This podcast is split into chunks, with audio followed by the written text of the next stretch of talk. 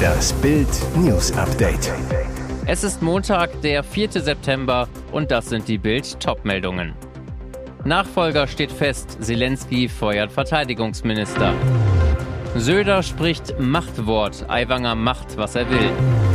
Skandalplakat sorgt für Ärger, Bordell sucht Mädchentester.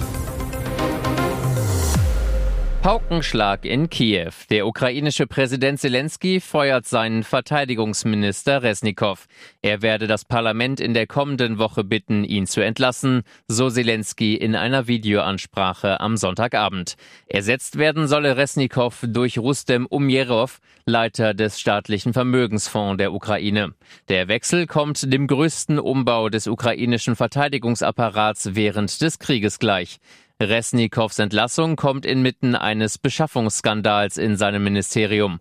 Eine Untersuchung einer ukrainischen Zeitung hatte ergeben, dass das Ministerium im September 2022 einen Vertrag mit einem türkischen Unternehmen über den Kauf von Winterkleidung für das Militär im Wert von 33 Millionen Dollar unterzeichnet hatte. In Wirklichkeit soll es sich dagegen um Sommerkleidung gehandelt haben. Korruptionsverdacht im Ministerium. Dem Bericht zufolge seien die Begleitpapiere für die Lieferung manipuliert worden.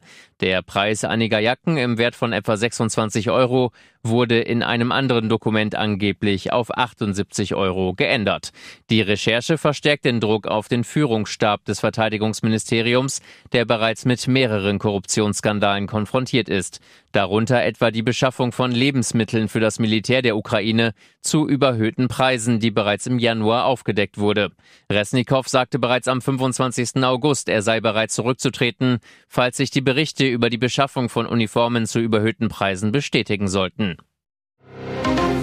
War's das wirklich schon? Bayerns Regierungschef Markus Söder entlässt seinen Stellvertreter Hubert Aiwanger nicht.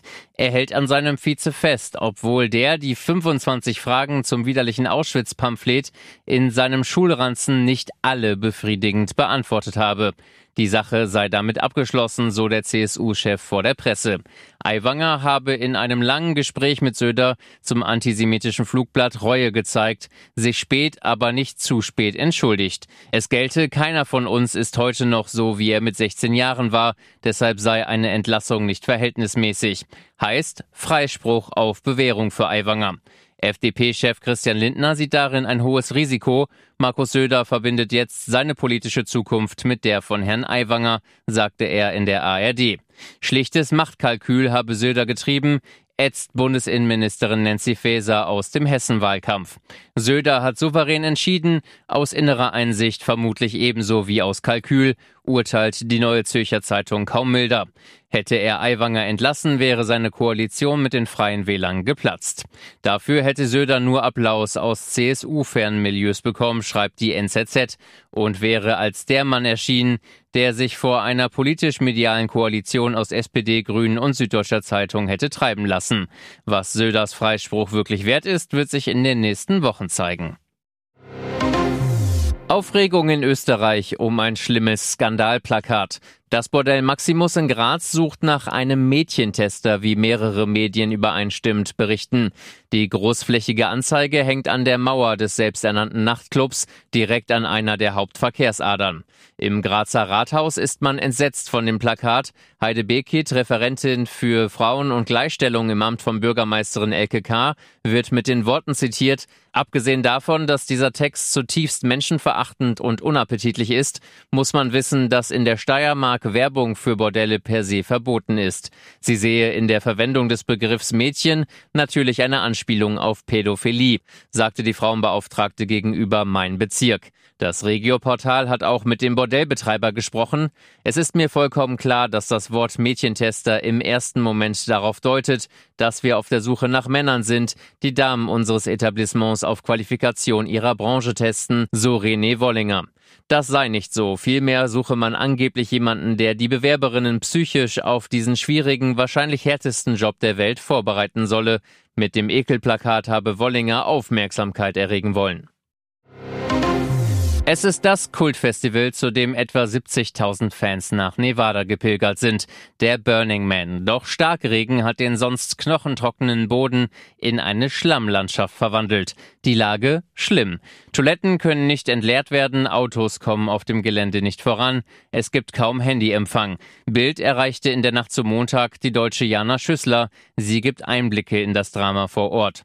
Es fing plötzlich mittags an zu regnen und wir waren ziemlich schnell in Sorge. Das Unwetter war ziemlich heftig und wollte einfach nicht mehr aufhören, so die Fotografin. Schon die Woche bevor das Festival überhaupt losging, hat es in der Gegend heftig geregnet und es hat zwei Tage lang gedauert, bis das Gelände wieder trocken war. Doch nach ihrer Ankunft habe es wieder geregnet und geregnet. Wir konnten nirgendwo hin, so die Deutsche. Flüchtende Festivalfans blieben mit ihren Autos im Wüstenmatsch stecken und bleiben womöglich auf Bergungskosten von bis zu 10.000 US-Dollar sitzen. Updates zur Situation erhielt Schüssler nur übers Radio, wo uns mitgeteilt wurde, dass wir das Gelände nicht verlassen dürfen. Glück für die Künstlerin, sie war mit einem geräumigen Wohnmobil angereist, teilte Essen und Trinken mit ihren Festivalnachbarn. Und jetzt weitere wichtige Meldungen des Tages vom Bild Newsdesk.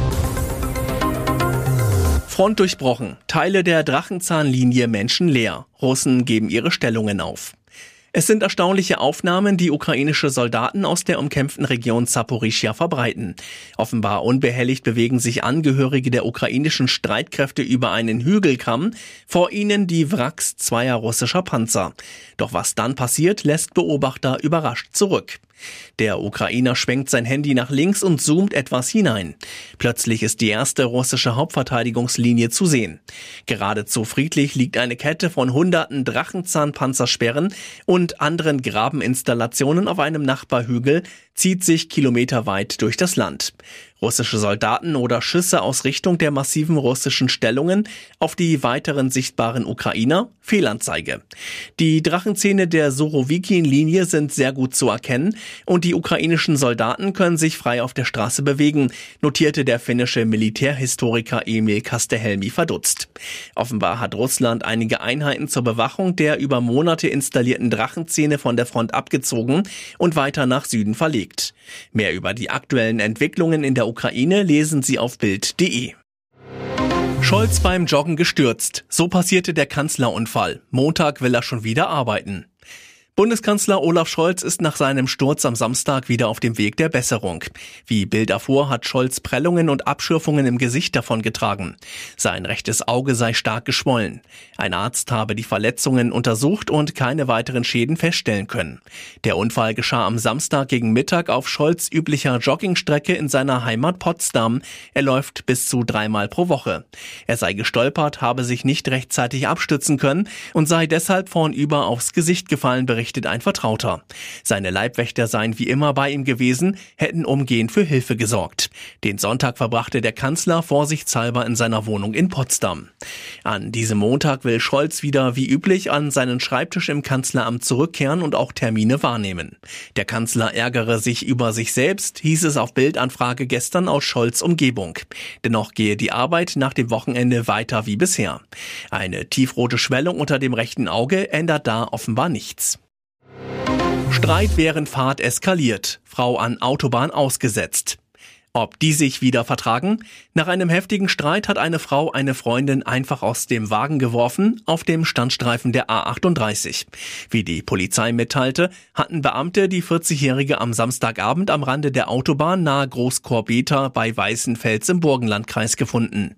Sie ist von einer befreundeten Autofahrerin aus dem Wagen heraus komplimentiert worden, erklärte eine Sprecherin. Ihr Mobiltelefon befand sich noch im weitergefahrenen Auto. Schließlich stand die Frau allein und hilflos an der Autobahn, bis schließlich die Polizei auf sie aufmerksam wurde. Die Beamten nahmen die 40-Jährige mit, fuhren sie zum Weißenfelser Bahnhof. Da sie immerhin Geld dabei hatte, konnte sie von dort aus in einen Zug steigen. Worum es bei dem Streit ging, ist unklar, so die Polizei. Der mit dem Asienurlaub. Richter sperrt frechsten Klimakleber weg.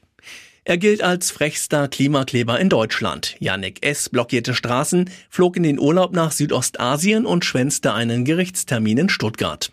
Und nun auch noch das. Nur zwei Tage nachdem der 24-Jährige vom Amtsgericht Stuttgart-Bad Cannstatt zu zwei Monaten Haft verurteilt wurde, blockierte er schon wieder eine Straße.